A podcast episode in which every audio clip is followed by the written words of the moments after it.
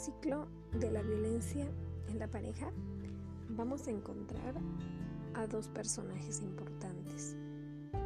Uno va a ser el agresor y la otra va a ser la víctima. En el caso del agresor, encontramos a hombres violentos que carecen de herramientas para solucionar sus problemas de manera pacífica. La mayoría de los varones cree que su papel en el hogar es ser jefe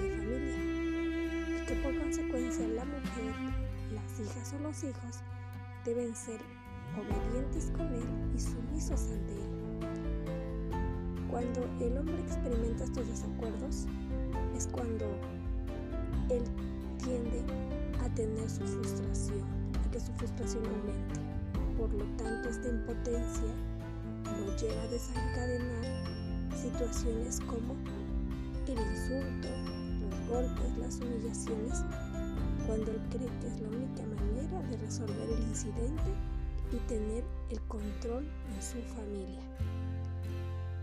En el caso de la mujer, eh, vamos a ver que pues la mujer va a creer o hacerse sentir responsable de la conducta de su pareja. Aquí la mujer puede desarrollar sentimientos de culpa y de vergüenza porque eh, por diferentes aspectos. Eh, cree que evitará el daño callándose, encubriendo a su agresor, teniendo eh, relaciones sexuales a su pesar y o tolerando el maltrato que se les da a sus hijos o hijas. lo que la mayoría de las mujeres puede desconocer es que esto se llama violencia y que esto se va haciendo cada vez como una bolita de nieve.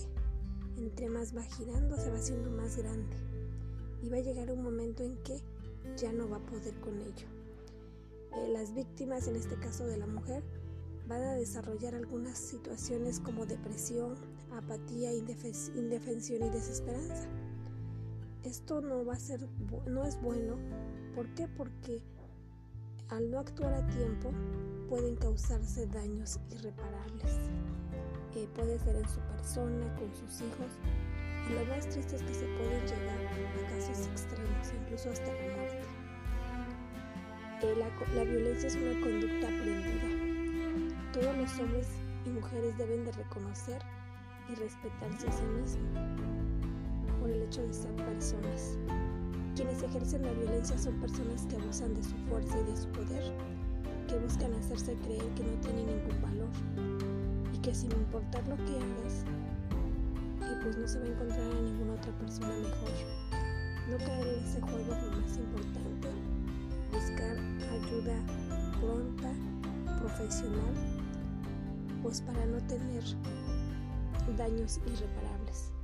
Considero también que la educación en, en los hijos en cuanto a valores como el respeto, la empatía, la solidaridad y sobre todo la tolerancia es importante para no caer también en estos ciclos de violencia, para, para perder ese molde que se tiene, romper esquemas y romper patrones.